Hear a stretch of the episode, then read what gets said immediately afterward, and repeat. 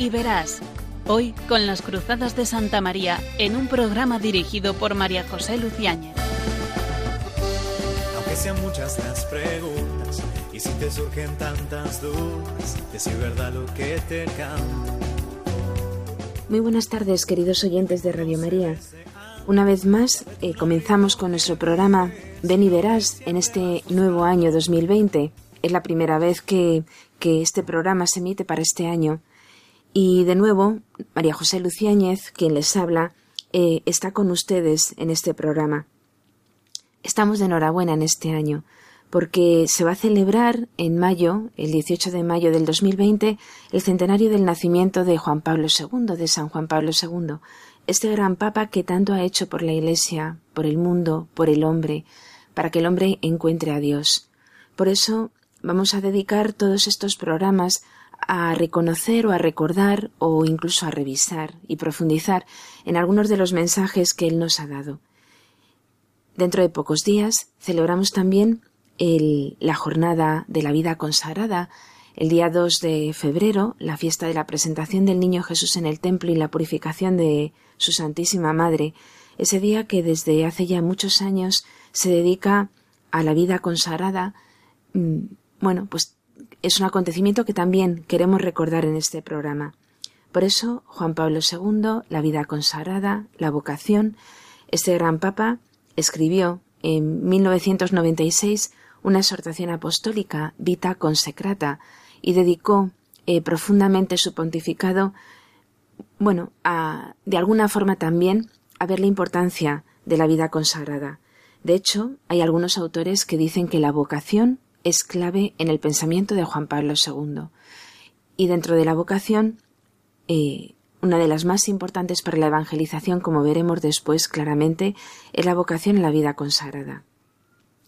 Ya en su primera encíclica, Redentor Hominis, de la que dice él mismo, he tratado de expresar en mi primera encíclica lo que ha animado y sigue animando mis pensamientos y mi corazón desde el inicio de mi pontificado.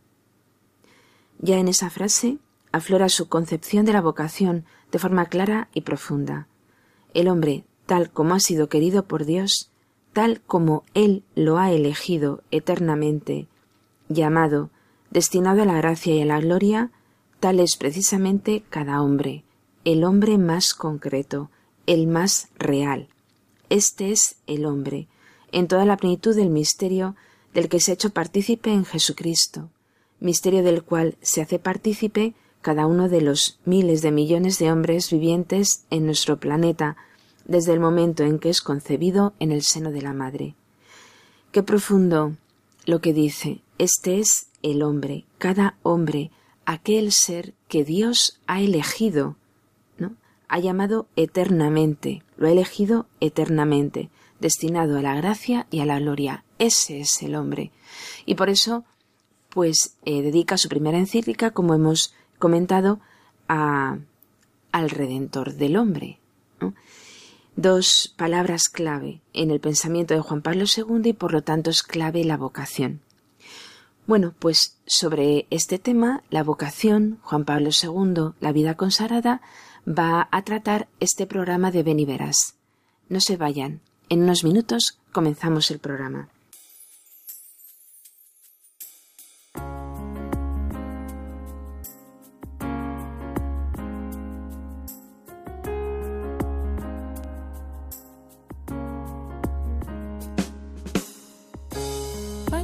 Amor no sea un sentimiento, tan solo un deslumbramiento pasajero. Para no gastar mis palabras más mías, ni vaciar de contenido mi te quiero. Quiero hundir más hondo mis raíces en ti y cimentar en solidez este mi afecto. Pues mi corazón que es inquieto y es frágil, solo acierta si se abraza tu proyecto. Más allá de mis miedos, más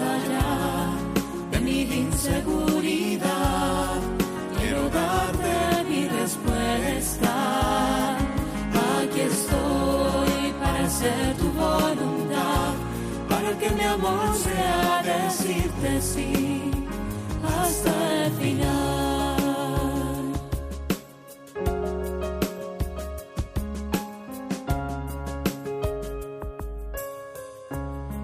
comprender, Señor, tu amor tan puro, amor que persevera en cruz, amor perfecto. Hazme serte fiel aun cuando todo es oscuro, para que mi amor sea más que un sentimiento. No sé las palabras ni en las promesas donde la historia tiene su motor secreto. Solo es el amor en la cruz madurado, el amor que mueve a todo el universo. Más allá de mis miedos, más allá de mi inseguridad,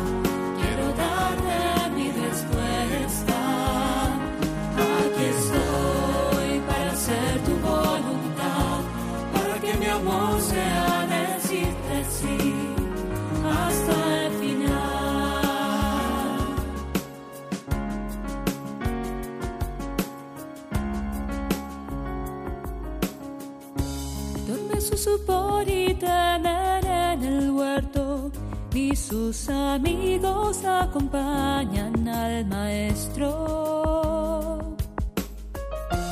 Si es hora de cruz, es hora de fidelidades, pero el mundo nunca quiere aceptar eso. Pongo mi pequeña vida hoy en tus manos por sobre inseguridades y mis miedos. Y para no hacer mi querer sino el tuyo, hazme en Getsemaní fiel y despierto. Más allá de mis miedos, más allá de mi inseguridad,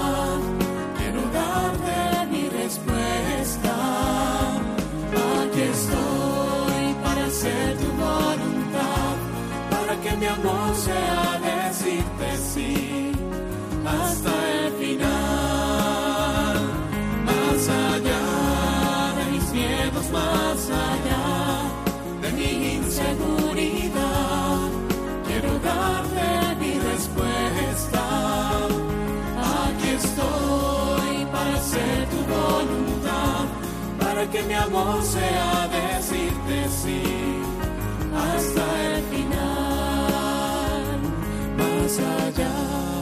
mis miedos, más allá de mi inseguridad. Quiero darte mi respuesta. Aquí estoy para hacer tu voluntad, para que mi amor sea decirte sí hasta el final. Nos encontramos en el programa Ven y Verás. Acabamos de escuchar la canción Más allá de mis miedos y de la mano de esta canción nos adentramos en la segunda parte del programa. Les habla María José. Y tengo el enorme gusto de poder seguir profundizando en estas palabras de Juan Pablo II con el testimonio de algún joven y el propio testimonio de Juan Pablo II o incluso del Papa Francisco, que nos van a hablar sobre la vocación y la vida consagrada. Gran parte de, de las reflexiones de esta noche eh, correrán ¿no? Eh, en las palabras que, que se pueden leer en la exhortación apostólica Vita Consecrata. Vamos a comenzar esta segunda parte del programa precisamente con unas palabras de Juan Pablo II, unas palabras que, que hablan precisamente de la importancia que tiene la vocación. Vamos a escucharlas. Os invito ahora cada uno personalmente a que dirijáis una confiada y sincera petición a Dios, como aquel ciego de Jericó que dijo a Jesús, Señor, que vea, que vea yo, Señor, cuál es tu voluntad para mí en cada momento. Y sobre todo, que vea en qué consiste ese designio de amor para toda mi vida, que es mi vocación. Y dame generosidad para decirte que sí serte fiel, sí, fiel en el camino que quieras indicar.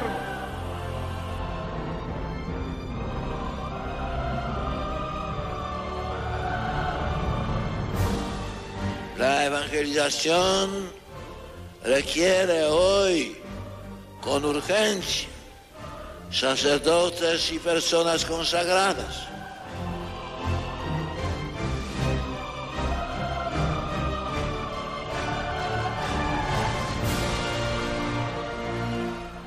Si sientes la llamada de Dios que te dice, sígueme, no la acalles.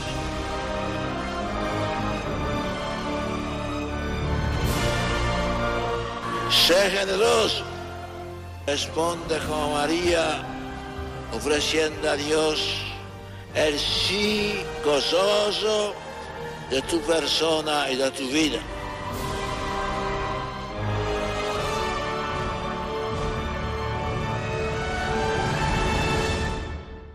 Yo te pregunto, como hacía el Papa, a cada joven que yo vea, Señor, ¿cuál es tu voluntad para mí? Que yo vea en qué consiste ese designio de amor para toda mi vida, ese designio de amor que es mi vocación. Y dame generosidad para decirte que sí, decía Juan Pablo II. Eh, causa emoción, ¿no? Eh, poder escuchar las palabras de Juan Pablo II, joven, cuando dice ven y sígueme, y, y nos pide, ¿no? Responder a Dios y luego escuchar las palabras de Juan Pablo II ya anciano, cuando afirma poderosamente que la evangelización no se puede llevar a cabo sin la vida consagrada. Por eso, qué importante es reconocer la vocación. ¿A qué te llama Dios? ¿A qué te llama Dios? Es una llamada que uno no puede despreciar. Por eso Juan Pablo II decía tantas veces, me dirijo sobre todo a vosotros, queridísimos chicos y chicas, jóvenes y menos jóvenes, que nos hayamos o que os hayáis en un momento decisivo de vuestra elección. El Papa decía muchas veces quisiera encontrarme personalmente para con cada uno de vosotros, llamaros por vuestro nombre, hablaros de corazón a corazón, de cosas extremadamente importantes. No, sola, no solo individualmente, sino también para la humanidad entera. Qué importante es esto. La vocación no es solo para mí, es para toda la humanidad quisiera preguntaros a cada uno de vosotros qué vas a hacer con tu vida, cuáles son tus proyectos, si has pensado alguna vez en entregar totalmente tu existencia a Cristo. ¿Crees que puede haber algo más grande que llevar a Jesús a los hombres y los hombres a Jesús? Eso nos decía el Papa Juan Pablo II cuando vivía entre nosotros. Y ahora, como en aquella homilía el, el antes cardenal Ratzinger, en, en aquella misa de funeral por Juan Pablo II, decía, ¿no? Juan Pablo II que nos miras desde la ventana del cielo. Pues ahí nos está mirando y nos está diciendo justamente estas palabras. Tú que te hallas en la, en la encrucijada de tu vida y debes decidir cómo puedes vivir un futuro feliz aceptando las responsabilidades del mundo que te rodea. Y decía Juan Pablo II, en primer lugar os digo, no penséis que estáis solos en esta decisión vuestra. Y en segundo lugar nos decía, cuando decidáis vuestro futuro, no debéis decidirlo solo pensando en vosotros. Por eso, un elemento importante para poder descubrir la vocación es ayudarnos a salir de nosotros mismos, porque así nos damos cuenta de que mi vida es una misión, está hecha para los demás. Y cuando yo pienso también en los demás, pienso que merece la pena entregarla a Jesucristo. La santidad cristiana, la vocación, es saberme llamado y querer responder, no consiste en ser impecable, sino que consiste en la lucha por no ceder y volver a levantarme siempre después de cada, de cada caída, y no deriva tanto de la fuerza de voluntad del hombre, sino más bien del esfuerzo por no obstaculizar nunca la acción de la gracia en la propia alma, y ser más bien sus humildes colaboradores. Por eso yo invitaría a todos aquellos que, que ahora mismo estéis en un proceso de discernimiento y que incluso os, planteáis que Dios llama, eh, os diría esto. La, mi vocación, mi santidad, no deriva tanto de mi fuerza de voluntad, con ser muy importante, sino que es más bien el esfuerzo, lo cual implica fuerza de voluntad, por no obstaculizar nunca la acción de Dios en mí. Y ser un humilde colaborador de la gracia de Dios. Claro, para ello yo debo trabajar por eh, esforzarme, trabajar por mi fuerza de voluntad y trabajar también en humildad, porque debo ser un humilde colaborador de la gracia de Dios en mí. ¿Cuándo y cómo llama a Dios? Pues es una respuesta que es tan variada como hombres existen en la tierra. Ahora, ¿cuándo? Realmente Cristo nos llama desde toda la eternidad. Él se ha fijado en mí desde siempre. Y esto ya es una gracia. El amor de Dios me antecede, me precede. Y mm, esta afirmación es capital para la vida del hombre. Yo no me he dado la vida, no me he dado la existencia. Hay un designio de amor antes de mí y sobre mí. Mm, ¿Cuántos han logrado eh, encontrar la verdad, ¿no? La verdad de su llamada después de angustiosos ya años llenos de interrogantes y experiencias tristes. ¿Cuántas veces tanto Juan Pablo II como Benedicto XVI nos han hablado de San Agustín? San Agustín tiene un itinerario en el fondo lleno de angustia para poder llegar a la luz de la verdad y a la paz de una inocencia reconquistada. Qué suspiro lanzaba cuando finalmente alcanzó la luz, y exclama con nostalgia Qué tarde te amé. Qué tarde te amé, belleza siempre antigua y siempre nueva. Un cuándo y un cómo particular para San Agustín. La fatiga que tuvo que pasar el recientemente canonizado cardenal Newman para llegar con la fuerza de la lógica al catolicismo con la fuerza de la razón. Ayer celebrábamos a Santo Tomás de Aquino, que en el fondo es el patrono de la razón, por ello lo es de la universidad, el patrono del, del pensar, del pensar bien, ¿no? El cardenal Newman llegó con la fuerza de la razón y de la lógica al catolicismo. Qué larga, qué dolorosa agonía espiritual, para poder descubrir finalmente su vocación, ¿no? en tanto San Agustín como el cardenal Newman en un camino en el cual hay varias conversiones, hay varios descubrimientos dentro de una vocación particular, ¿no? Eh, hay varios descubrimientos de la propia vocación, varios discernimientos para llegar finalmente a la santidad. Es verdaderamente impresionante saber que poseemos la verdad. O mejor, como decía Benito XVI, eh, no poseemos la verdad, la verdad nos posee. Nos ha elegido de modo misterioso pero real, y nos ha elegido para hacernos con Él y como Él salvadores. Quiere transformarnos en Él. ¿Cuándo? Desde toda la eternidad. ¿Cómo nos llama Dios? cada uno de una manera diferente. Eso es eh, claro, ¿no? Una vocación eh, en la cual yo tengo que ir fortaleciéndome y formándome. Por eso es muy importante para la vocación que yo cultive la oración, los sacramentos y, el, eh, y la dirección espiritual. Son como tres consejos que el propio eh, Juan Pablo II da para aquel que quiere descubrir la vocación.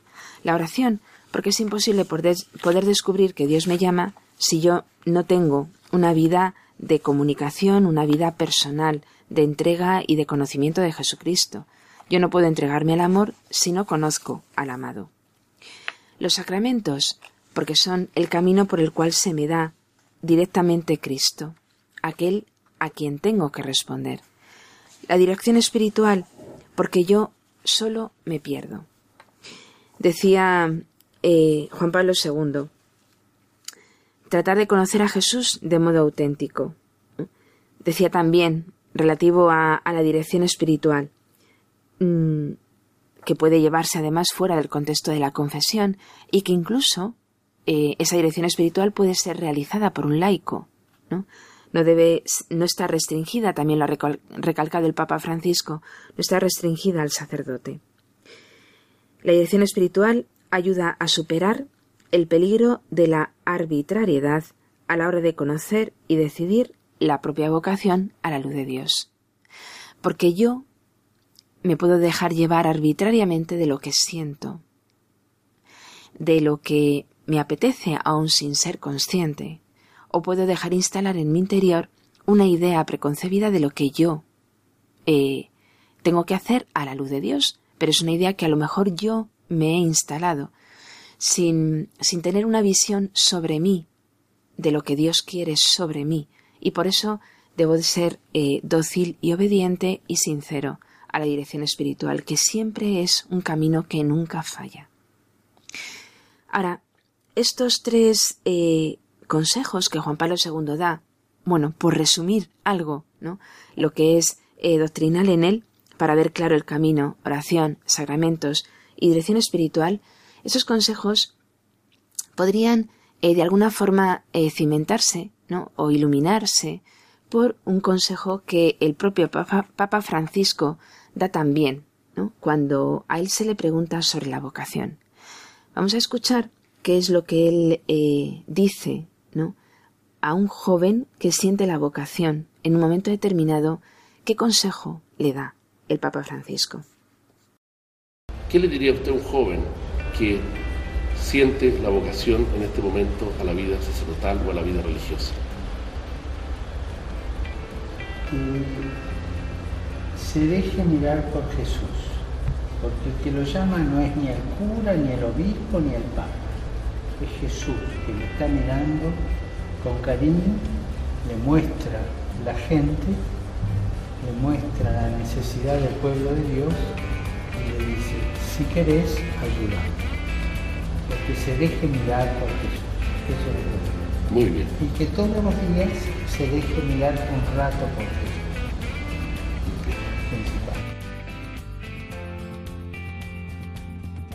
¿Y qué le diría a un joven que sintiendo la vocación, o a una joven que sintiendo la vocación, se niega o le cuesta dar el paso, tiene miedos? Eso le pasó a Jesús, cuando aquel joven que era tan valioso, tenía todas las virtudes, es un hombre bueno, un joven bueno, y no se anima. Y a Jesús le vino tristeza yo le diría, mira, si vos no lo seguís, sos libre. Pero mira la tristeza que provocas en el corazón del Señor y la tristeza que provocas en tantos corazones que no van a poder solucionar sus problemas porque le va a faltar mucho Que se animen, que no sean tontos el Señor cuando agarra de la mano nunca deja solo. Gracias, Señor. Que se deje mirar por Jesús. Es tan sencillo como dejarnos mirar por Jesús, porque eh, el que llama no es un cura, no es un obispo, no es el papa, no es el director espiritual, ¿no? Es Jesús el que llama. Por eso hay que colocarse ante Jesús. En su palabra, en la oración, en los sacramentos, la Santa Misa, la confesión, hay que colocarse ante Jesús, hay que dejarse mirar por Él. Mm, y esto no es producto de la imaginación, es simplemente colocarse delante de un sagrario, ver a este Jesús que llamó también al joven rico, verle con los ojos de la fe y decir, Señor, lo que quieras. ¿No? ¿Cómo no me voy a dejar yo seducir por ti, que eres eh, tú, Dios? Y claro, mm, lo lógico es tener miedo, como decía el Papa Francisco, o como se le decía al Papa Francisco. Y entonces, pues afirma el Papa, este mismo miedo le pasó a Jesús, lo tuvo Jesús. Y mm, lo tuvo Jesús y lo tuvieron muchos que estaban frente a Jesús. El misterio del joven rico que, que se fue triste, ¿no? porque no quiso responder a lo que a lo que Jesús le estaba diciendo. Pues eso nos pasa a todos, nos pasa a todos y sin embargo la historia de la Iglesia y la historia de los santos nos manifiesta que al ser Dios el que llama, si yo humildemente colaboro con Él, Él me dará las fuerzas en el momento en el que yo tengo que responder.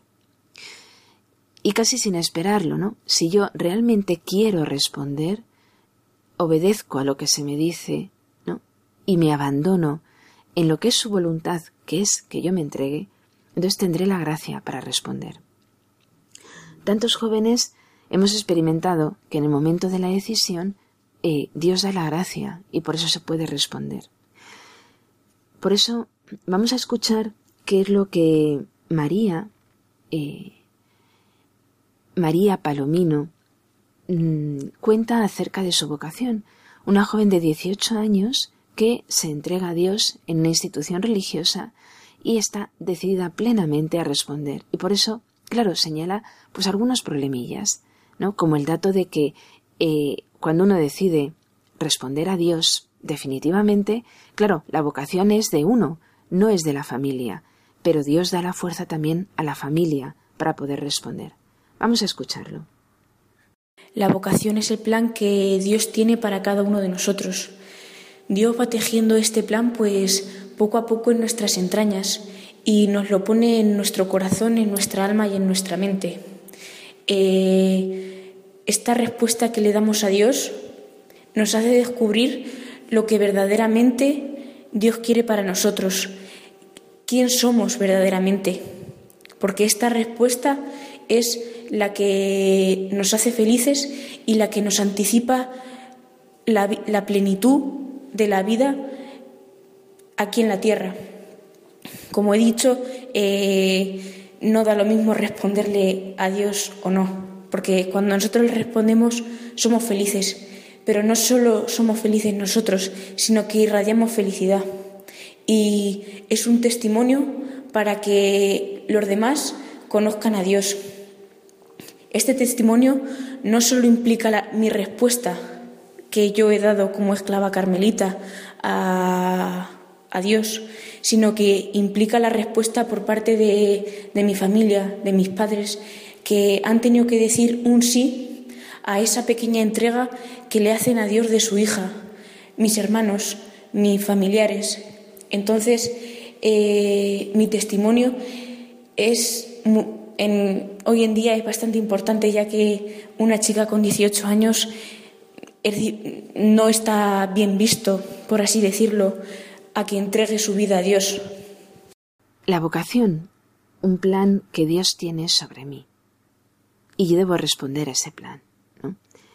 Eh, lógicamente, ¿no? como muchas veces incluso en estos programas, pues eh, hemos visto, hay muchos peligros ante muchos peligros, problemas, dificultades para que yo responda a una vocación. Eh, la primera dificultad ¿no? Es el mundo en el que vivimos. Un mundo que nos ha contagiado sus coordenadas. Y esas coordenadas eh, no tienen nada que ver con Dios, cada vez menos. Y en esto estoy segura de que la mayor parte de los que escuchan este programa y los que no la escuchan eh, están de acuerdo conmigo. Cada vez las coordenadas del mundo van más en contra de Dios, más en contra de la Iglesia, de Jesucristo y su Evangelio. Decía Juan Pablo II incluso que el pecado se ha convertido en una industria. Produce dinero, mueve planos económicos, da bienestar. Una situación realmente impresionante y terrible. Es necesario no dejarse asustar ni presionar. Cualquier época exige del cristiano coherencia. Más hoy. Más hoy se necesita ser valiente, ser testigo, un testigo convencido e intrépido. Y yo creo que muchas veces, si nos comportamos de esta manera, eh, hay más cristianos de, los, de lo que pensamos. Muchas veces cuando uno manifiesta en una clase su fe, eh, salen varios, ¿no? Eh, mostrándose precisamente como creyentes. Entonces no basta discutir, hay que actuar, hay que vivir en gracia, hay que practicar toda la ley moral. Hay que alimentar el alma con el cuerpo de Cristo, recibiendo seria y periódicamente el sacramento de la penitencia. Hay que estar disponible para amar, para socorrer, para ayudar. En casa, en el trabajo, en las diversiones, a los cercanos, a los alejados, mm, es preciso ser coherente e intrépido.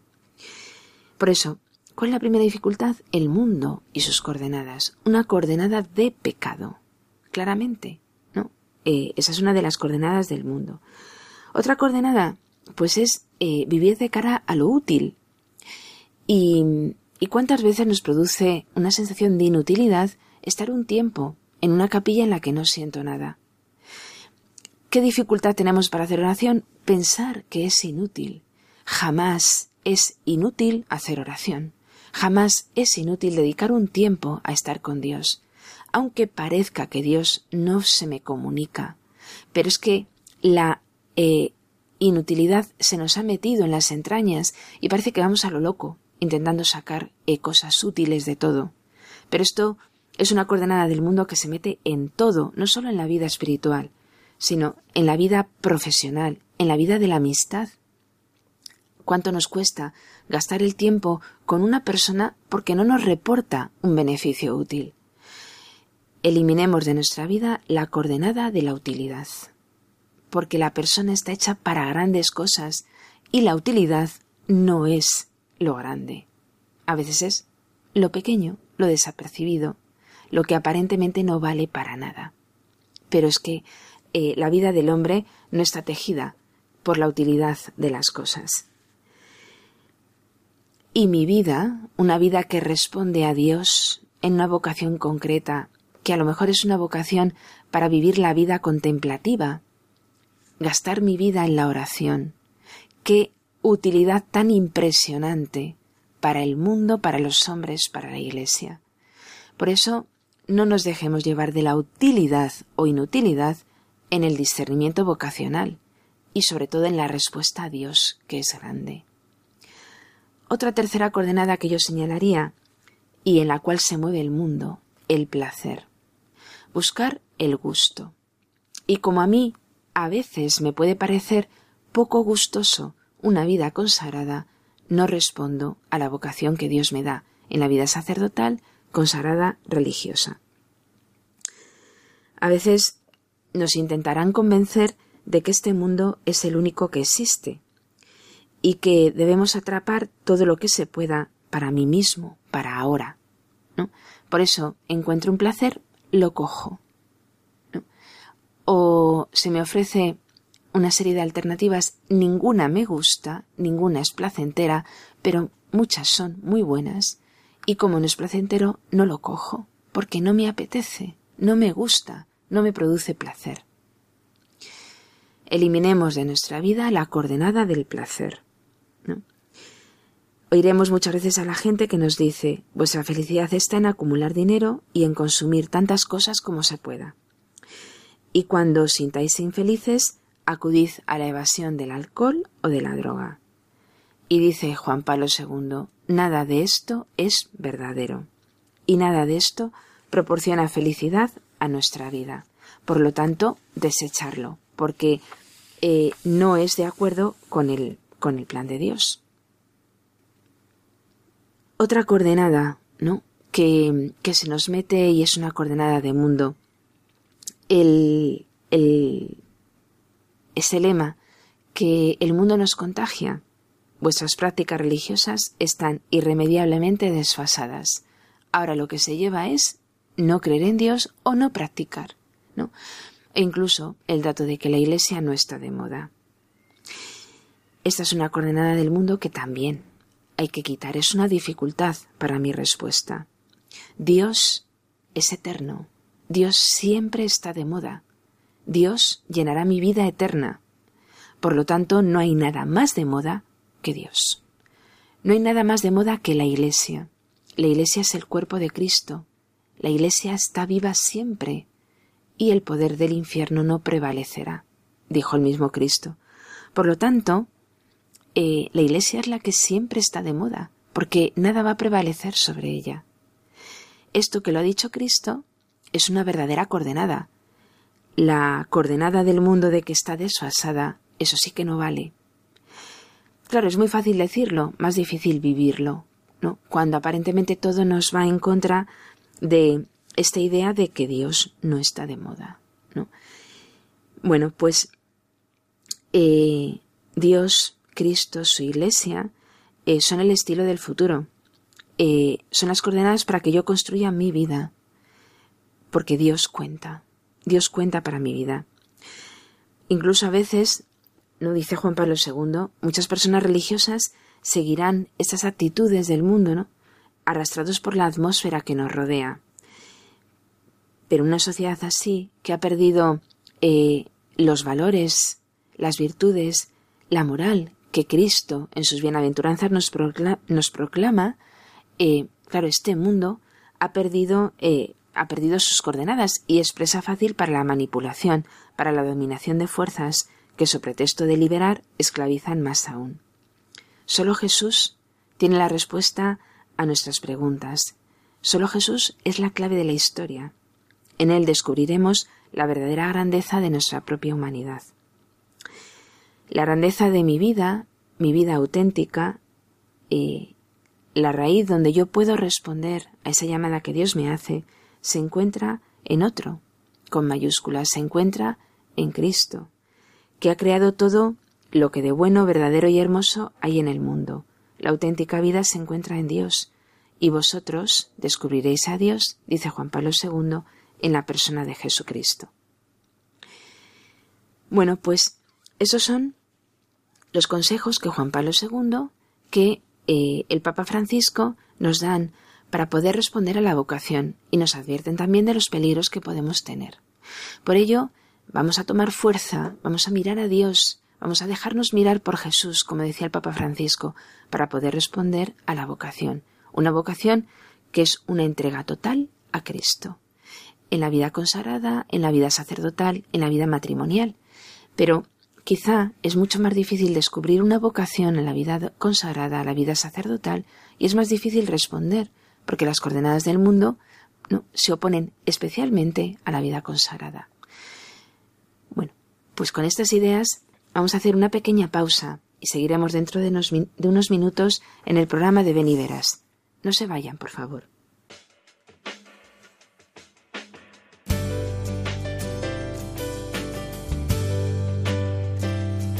Señor, toma mi vida nueva antes de que la espera desgaste años en mí.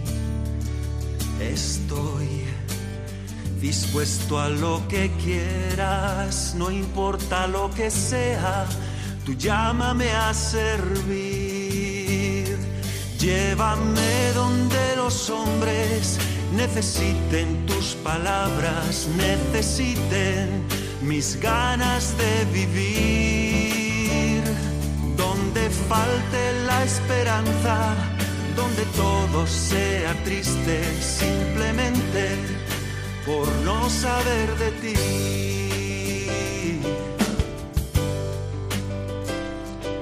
Te doy mi corazón sincero para gritar sin miedo que es tu amor. Señor, tengo alma misionera, condúceme a la tierra que tenga sed de Dios. Llévame donde los hombres necesiten tus palabras, necesiten mis ganas de vivir. Donde falte la esperanza, donde todo sea triste, simplemente por no saber de ti.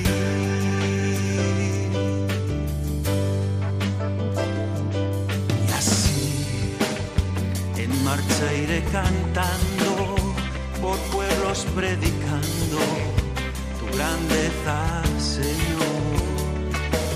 Tendré mis manos sin cansancio, tu historia entre mis labios, tu fuerza en la oración. Llévame donde los hombres necesiten tus palabras, necesiten mis ganas de vivir,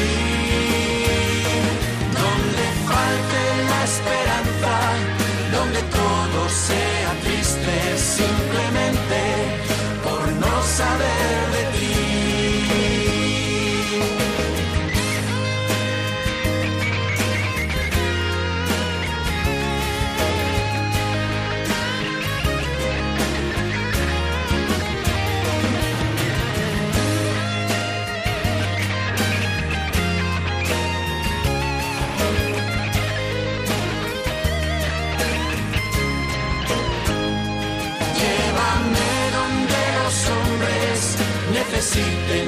palabras, necesiten mis ganas de vivir.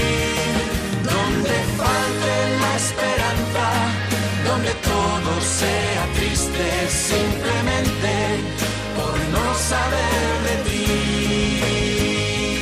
Llévame donde los hombres necesiten tus palabras, necesiten mis ganas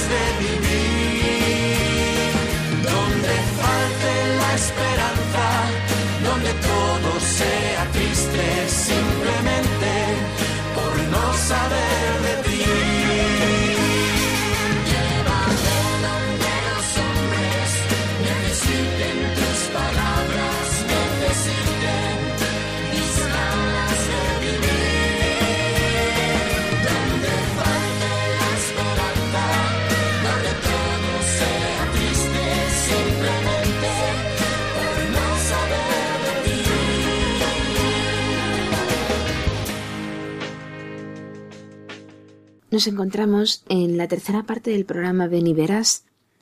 Invitamos a, todos los jóvenes a que nos escriben.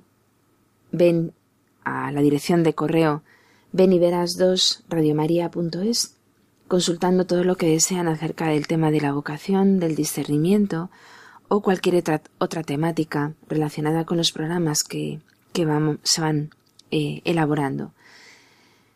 Acabamos de cantar, junto con, con, la canción que se ha escuchado, eh, Alma Misionera, porque como nos dice el mismo Cristo a través de sus papas, mi vida, cada vida es una misión en la tierra. Es una afirmación que hacía el Papa Francisco en, con motivo de, del Domingo Mundial de las Misiones. Mi vida es una misión en la tierra. Pero lo decía también Benedicto XVI en tantas ocasiones. O lo dice también San Juan Pablo II. Tú eres un pensamiento de Dios. Tú tienes una misión, ¿no? establecida por el mismo Dios desde toda la eternidad. Alma misionera, esa es mi alma. Decíamos al principio que la vocación es clave en el pensamiento de Juan Pablo II. Mm, y así lo afirmaba y lo afirma, ¿no? subyace a tantos de sus escritos, particularmente en su primera encíclica, Redentor del Hombre, Redentor Hominis, centrada en Jesucristo, que es el Redentor del Hombre. Una encíclica preciosa. Para desentrañar suficientemente la visión que de la vocación tiene Juan Pablo II, habría que analizar los dos términos de toda vocación, Dios y el hombre. O mejor, Cristo, porque Dios nos eligió en Cristo y el hombre. Cristo es ante todo el Redentor. No debe ser casual, por tanto, pues el título de muchos de sus documentos, El Redentor del Hombre, que es una encíclica programática, el custodio, el custodio del Redentor sobre San José, la Madre del Redentor sobre la Virgen María, la misión del Redentor sobre las misiones. Además de el don de la redención especificado en la vida religiosa. Esto lleva a pensar claramente que la realidad histórica y el misterio de la redención de Cristo es central en la doctrina, en la espiritualidad y en la pastoral de Juan Pablo II. Tal vez eh, una frase de San Pablo pueda sintetizar la experiencia vocacional, la experiencia vital de San Juan Pablo II, de este gran Papa. Me amó y se entregó por mí. Dice San Pablo. Esta experiencia de aquel que, que experimenta. Que Dios le ama y que se ha entregado a la muerte por él, ¿no? esta experiencia realizada ante el sagrario y vivida en la vocación concreta de cada uno, esto es lo que después se intenta comunicar y contagiar a los demás. Es la experiencia de que alguien me ama, alguien con mayúsculas me ama, y es necesario comunicarlo. El otro término fundamental para Juan Pablo II en el tema de la vocación es el ser humano, cuya dignidad excede a todas las demás y a ella, a la dignidad del ser humano, deben supeditarse los valores económicos, políticos, artísticos o los de otra índole. El hombre debe reconocerse eh, a sí mismo en una dependencia radical de Dios y aceptar su condición de criatura, su vocación a la vida natural y a la vida sobrenatural. Claro, son ideas que, cada uno debemos de eh, asentar, sedimentar en el corazón para poder reconocer nuestra grandeza, Ojalá estas ideas puedan ayudar a muchos a lanzarse, a responder a Dios. Dios llama. Lo que hay son crisis de respuestas. Pero por parte de Dios sigue llamando con la misma fuerza que siempre. Ojalá nos decidamos a responder gratuitamente, cada vez con mayor intensidad, a estas llamadas de Dios. El hombre que toma conciencia de su condición, vocación, vive en verdad y se encuentra en la disposición requerida para desarrollar adecuadamente su libertad. No es la libertad un hacer eh, lo que el capricho personal me impone, o la veleidad de la moda, o una corriente sociopolítica que me dicta un determinado eslogan en un momento, sino que la libertad es un compromiso personal en la realización de los auténticos valores objetivos del bien, de la verdad y la belleza, a cuya posesión y disfrute el hombre, todo hombre está llamado. Estoy llamada, llamado, a, a realizar en mí el auténtico valor de la belleza, del bien y de la verdad. Aquí y en la vida eterna. Por lo tanto, em, realizo mi libertad cuando realmente vivo mi condición de ser llamado por Dios al amor. Es común a toda persona esta vocación a vivir en el amor, a vivir en el bien, la verdad y la belleza, aunque muchos no lo sepan, y otros se rebelen incluso contra esta misma concepción del hombre. Juan Pablo II eh, claramente contempla al hombre desde esta realidad, y por eso él llega a afirmar que el cometido fundamental de la Iglesia es dirigir la mirada al hombre, orientar la conciencia y la experiencia de toda la humanidad hacia el misterio de Cristo, ayudar a todos los hombres a tener familiaridad con la profundidad de la redención que se realiza en Cristo Jesús. Y al mismo tiempo se toca también la más profunda obra del hombre, la esfera de los corazones humanos, de las conciencias humanas y de las vicisitudes humanas es esta, esta mirada dirigida al hombre la que mm, le lleva a concebir la Iglesia, como decía también Juan XXIII, como madre y maestra. La Iglesia, madre y maestra.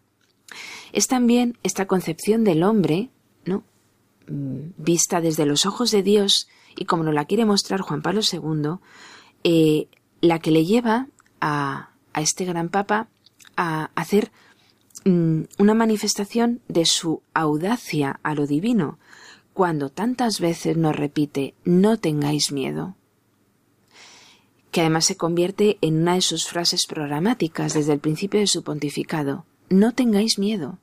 Entonces invita al hombre a no tener miedo. Si el hombre es visto por Dios con tanta grandeza, ¿por qué el hombre se recluye en su propia eh, eh, condición débil para no abrirse a la llamada de Dios? ¿no? Por eso, no tengáis miedo. Frase evangélica que también es empleada por Jesús y dirigida a sus discípulos en los momentos difíciles. No temáis frase que también el Papa ha pronunciado, ¿no? como hemos eh, recordado tantas veces a lo largo de su pontificado, y dirigido sobre todo a los jóvenes, ¿no? pero también a otros sectores de la Iglesia. Juan Pablo II es alérgico al relativismo ético y religioso, porque ve en él un claro atentado contra la misma dignidad de la persona, cuyo distintivo más claro es la libertad. Por eso el relativismo ético y religioso es tan grave, ¿no? Por eso también el, propio Benedicto XVI decía que era eh, el problema más grave de la sociedad, la dictadura del relativismo, ¿no? Porque atenta directamente contra la libertad.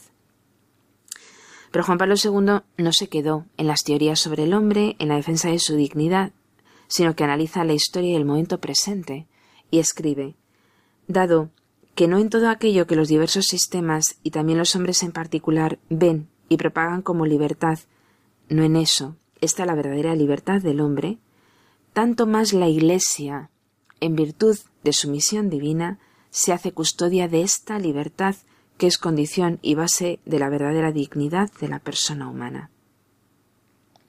Por eso, eh, la Iglesia ¿no? Eh, tiene una misión que a pesar de todos los detractores que tiene, sobre todo en la época actual, de la virulencia con la que el enemigo no quiere destruirla, eh, la Iglesia cada vez más debe de proclamar la libertad que tiene el hombre en base a su dignidad. ¿no?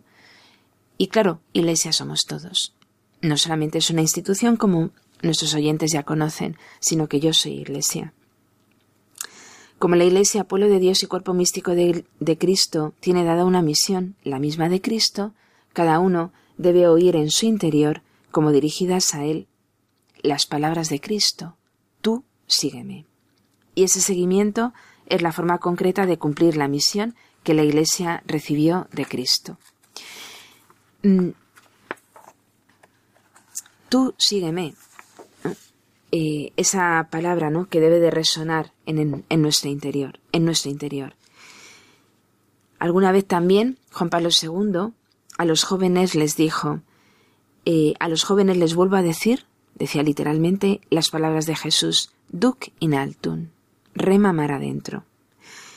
Cristo, queridos jóvenes, os pide remar mar adentro, y la Virgen os anima a no dudar en seguirle. Mm, es un mensaje claramente de esperanza, el que Juan Pablo II en su pensamiento nos, nos manifiesta desde el principio hasta el final. No tengáis miedo, eh, rema mar adentro, nos recuerda las palabras de Jesús, ven y sígueme. Nos recuerda también las palabras de la Virgen en las bodas de Caná, haced lo que los diga. Nos recuerda también eh, en su mensaje de esperanza, no sé si recuerdan nuestros oyentes, al menos algunos de los que quizá ahora estén oyendo el programa, cuando Juan Pablo II vino a España, el lema fue testigo de esperanza. Y ser testigo de esperanza es lo que nos pedía en algunas ocasiones a los jóvenes y a la Iglesia Universal.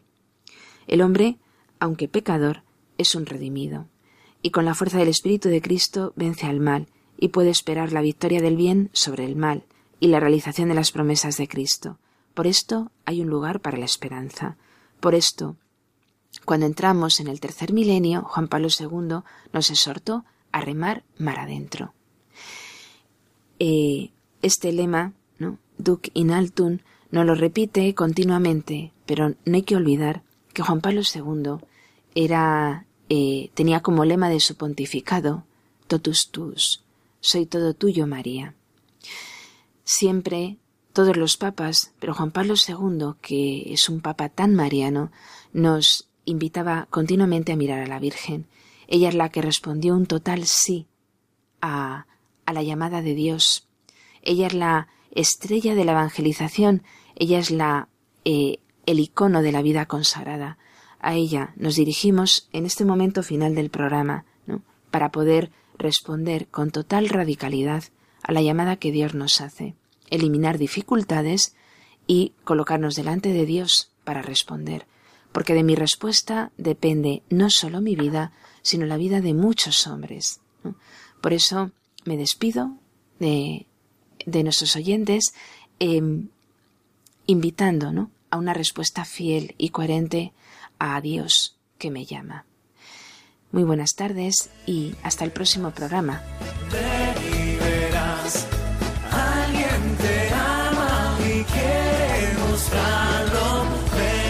Ven y verás.